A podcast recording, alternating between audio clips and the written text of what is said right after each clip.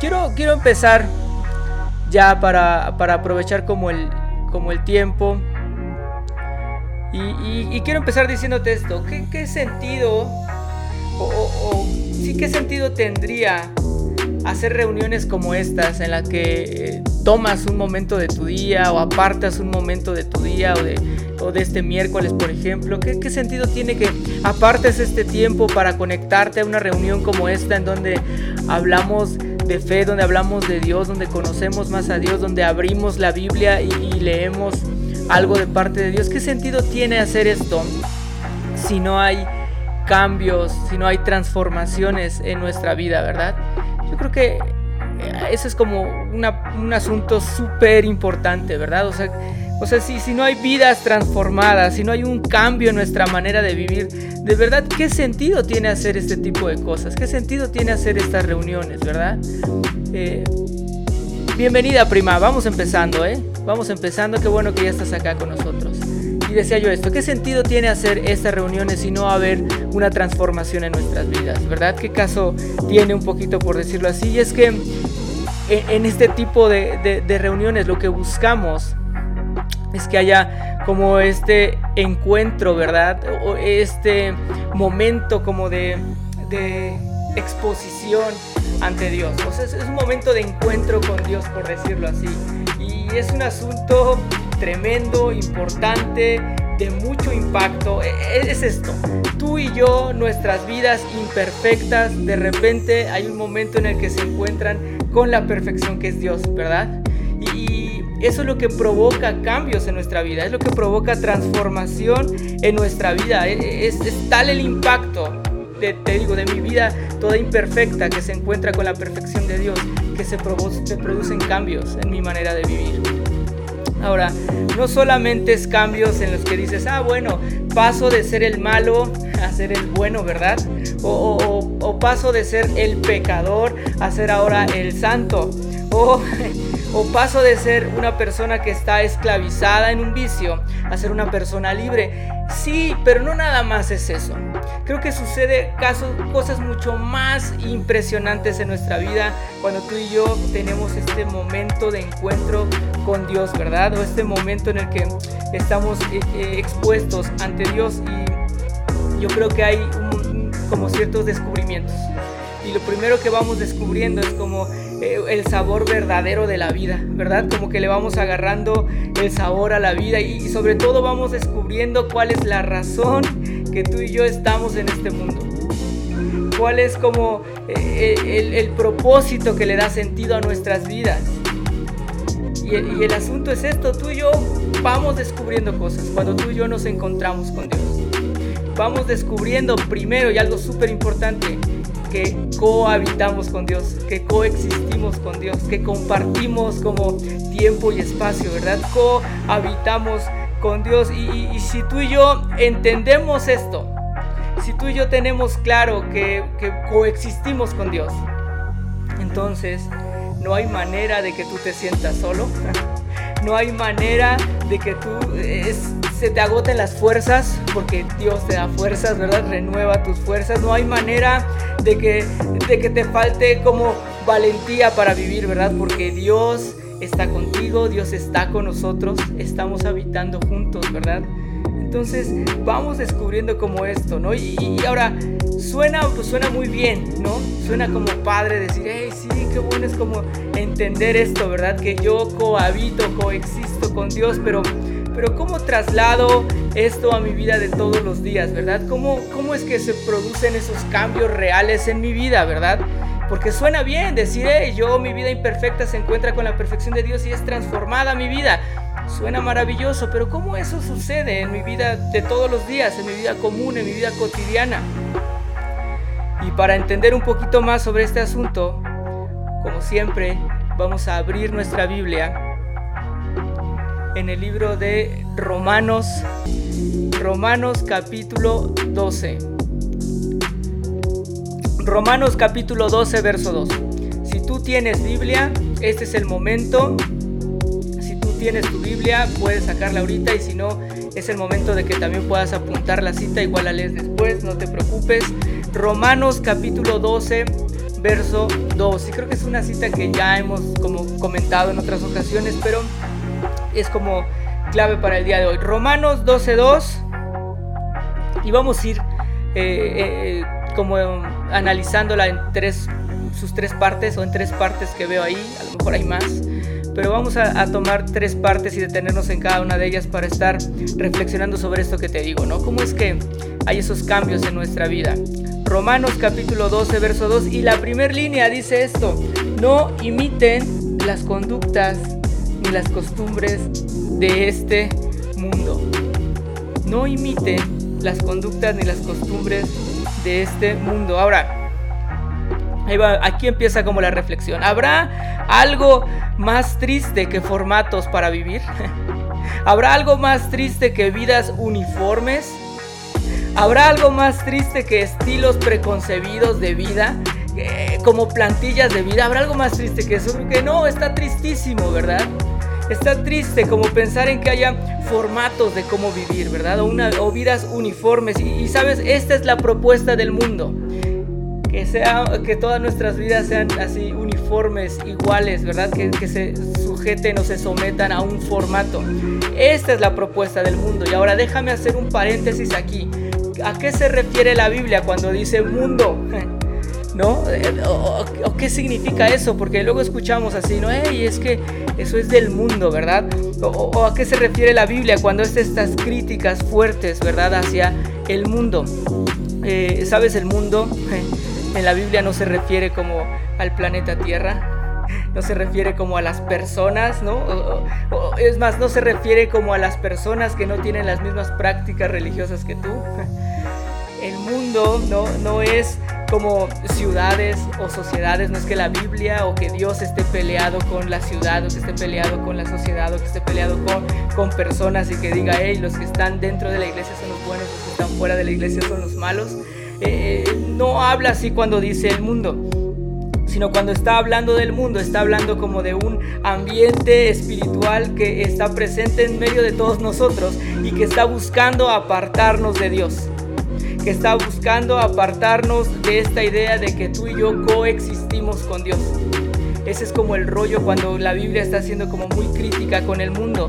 Y, te digo, la propuesta del mundo es vivan todos bajo un solo formato, un formato en el que estás lejos de la presencia de Dios, lejos de Dios, que no tienes por qué comunicarte con Dios y se apoya en conductas, se apoya en costumbres que son como mentiras fáciles de repetir, fáciles de adoptar, ¿verdad? Que van de generación en generación. Así es como funciona esta idea o este ambiente espiritual que busca romper nuestra relación con Dios. A través de costumbres y conductas. Por eso la Biblia dice aquí, no imiten las conductas y las costumbres de este mundo. El mundo te propone conductas y costumbres que te van a alejar de Dios. Pero ojo, ahí está como un poco la aclaración sobre lo que es el mundo desde, la, desde el texto bíblico, ¿verdad? No, para que no digas, hey, la gente, toda la gente que no cree en Dios es el mundo y son malos, o la gente que no va a la iglesia es el mundo y son los malos. No, no, no, no va por ahí. Y, bueno, ¿cuáles son esas costumbres o esas mentiras, esas conductas que te propone eh, este ambiente espiritual para alejarte de Dios? Ahí van tres que son claves y que seguro las has escuchado. Este, este tipo de conductas y costumbres. Vergüenza, culpa, juicio, son conductas, son costumbres mundo te propone para desconectarte de Dios, ¿verdad? Para vivir en ese formato que, es como la propuesta, como lejos de Dios. Y, tal vez si tú has, leído un poquito de la Biblia, tal vez recuerdas este pasaje en Génesis, en donde el primer hombre, ¿verdad? Y, la primera mujer, ¿te acuerdas? Eh, por e, esta influencia como de este ambiente espiritual que nos quiere alejar de Dios. Le, propone, le proponen al hombre y a la mujer que coman de un fruto que Dios les había dicho que no comieran. Era fácil, nada más no coman de ese fruto. Hey, sí, coman de ese fruto, no pasa nada. Al contrario, si comen de ese fruto van a ser iguales a Dios. Y, hombre, el hombre y la mujer caen y terminan comiendo de ese fruto. Y después, ¿qué es lo que sienten? Sienten vergüenza. Se sienten culpables hey, sienten Dios se va a enojar conmigo, ¿no? Como que el juicio. Dios me va a castigar por lo que hice y entonces ¿qué hacen? Se empiezan a esconder de Dios, se alejan de Dios. Ese es el formato que el mundo te propone. O ese es el rollo, ¿no? Como de quererte como alejar de Dios. Eh, pero, pero Dios otra vez, Romanos 12.2, no imiten esas conductas, no imiten esas costumbres, no adopten esa manera como de vivir. Y dice la siguiente línea, dejen que Dios los transforme en nuevas personas al cambiarles la manera de pensar. Dejen que Dios los transforme en nuevas personas al cambiarles la manera de pensar. Sabes, está tan conectado nuestro pensamiento con lo que somos. Está tan conectado nuestro pensamiento con nuestro ser. Tú eh, eh, has escuchado, ¿te acuerdas de un comercial donde las mañanas salían personas como siendo donas o siendo panqueques, siendo, no sé, mantecadas y te decían, hey, tú eres lo que comes? Ahorita es como tú y yo somos lo que pensamos. Nuestro ser, quienes somos, está muy determinado por nuestros pensamientos. Está como muy, muy conectado. Entonces, cuéntame un poquito, por decirlo así, o piensa un poquito ahí en tu lugar, en donde estás. ¿Qué piensas de ti? ¿Qué hay en tu pensamiento sobre ti? Y, tal vez hay pensamientos un poco negativos, ¿verdad? Tal vez hay un un poco de pensamientos como tristes. Es común no digo que aquí suceda, yo, yo sé que, y espero que no, ¿verdad? Pero hay veces en que pensamos cosas como, hey, me veo en el espejo y digo, soy horrible, estoy bien feo. O, digo, soy un perdedor, no he logrado mucho a la edad que tengo, ya debería haber hecho otras cosas, ¿no? O pensamientos como, soy un mediocre. O pensamientos de, soy la víctima en esta vida tan injusta, ¿verdad? O, pensamientos en donde dices, sí, la verdad es que soy un tipo triste y depresivo. O donde terminas diciendo soy un mal padre, soy un mal esposo, una mala esposa, soy un mal hijo. A veces hay esos pensamientos dentro de nosotros y si hay esos pensamientos, esos están determinando mucho quién eres. Ahora, también no quiero, no quiero que pienses que ahorita vamos a ponernos a gritar y a decretar como eh, somos buenos, somos exitosos, somos campeones, somos los reyes del mundo. No vamos a hacer eso. No vamos a hacer eso ni te voy a decir todos los días, repítelo 100 veces hasta que se, se haga como realidad. No, no, no. Pero sí quiero invitarte a que reflexionemos sobre cuáles son esos pensamientos y sobre todo identifica qué pensamientos negativos están definiendo quién eres el día de hoy. ¿Qué pensamientos negativos hoy te están impidiendo dar pasos importantes en tu vida y sobre todo que están afectando la vida de otros, ¿verdad? Porque influyen en otros. Otra vez, vienen de costumbres y de conductas que son fáciles de adoptar, fáciles de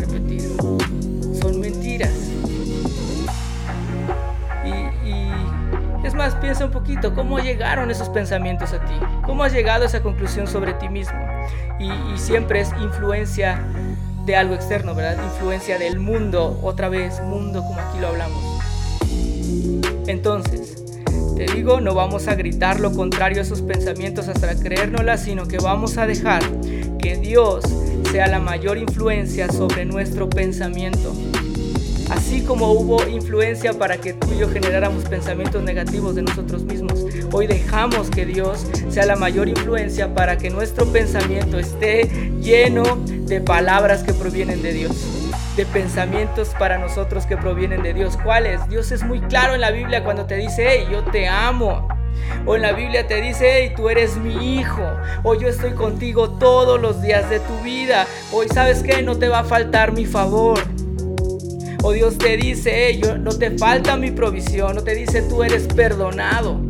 O te dice cosas como tú eres salvo. O tú eres libre. Tú eres un instrumento para mis planes sobre esta tierra.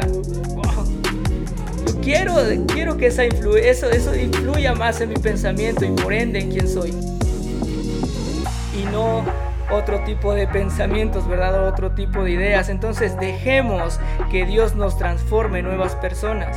Y Dios creo ya está cambiando nuestra manera de pensar, está cambiando nuestro pensamiento sobre nosotros mismos y sobre las personas que nos rodean. Eso es muy, muy importante. Deja que Dios, ¿no? Dale un espacio en tu pensamiento, en tu mente, a los pensamientos de Dios para tu vida. Y eso va a ir cambiando quiénes somos. Y ahora, la, parte 3. Entonces, de Romanos 12.2. Romanos 12.2. Entonces aprenderán a conocer la voluntad de Dios, la cual es buena, agradable y perfecta. Otra vez, cuando tú y yo hacemos espacio en nuestra mente para los pensamientos de Dios, ¿sabes qué sucede? Como que se te afinan los sentidos del espíritu. Porque no sé si sepas, también estamos hechos de espíritu. Estamos hechos de carne, sí, pero también tenemos un espíritu.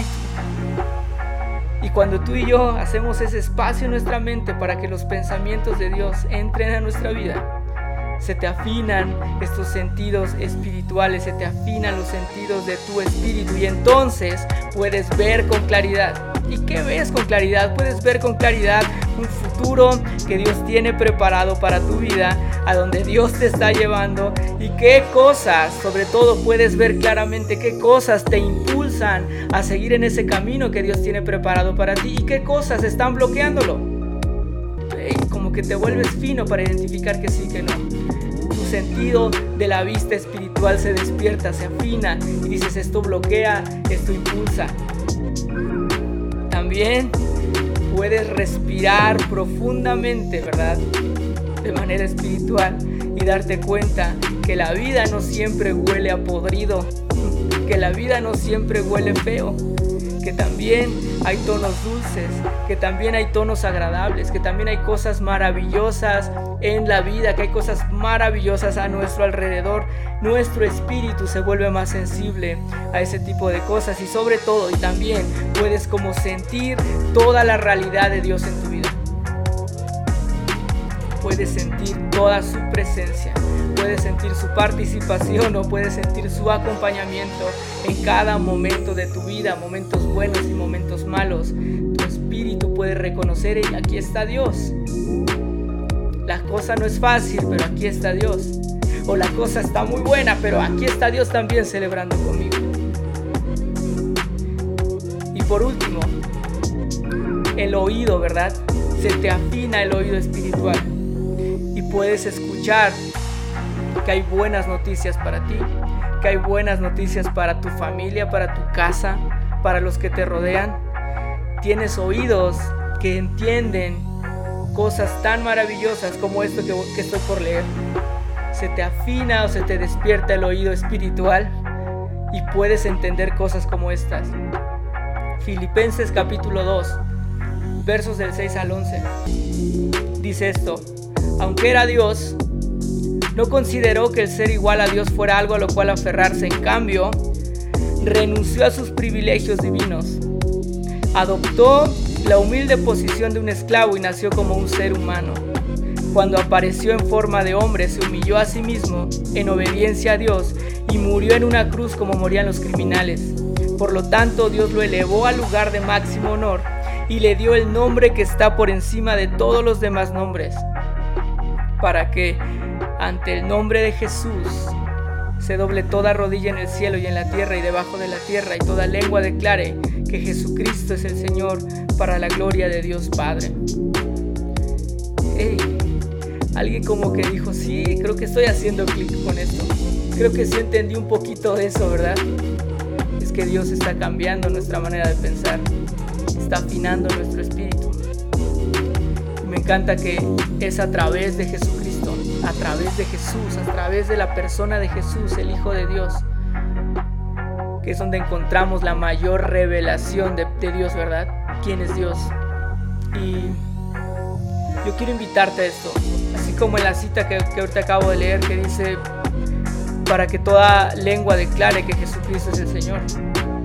Si tú y yo podemos declarar esto, si tú y yo podemos confesar que Jesús es Dios, que Jesús es el Señor, ¿verdad? Que Jesús está con nosotros, que Él es el que gobierna, ¿verdad? Que Él es el Rey, que, en Él está todo lo que existe, por Él existe todo. Y es como confirmar que tú y yo coexistimos con Dios, que tú y yo cohabitamos con Dios. Sabes, yo creo que esto eh, es clave porque vidas están siendo transformadas, nuestras vidas están siendo transformadas.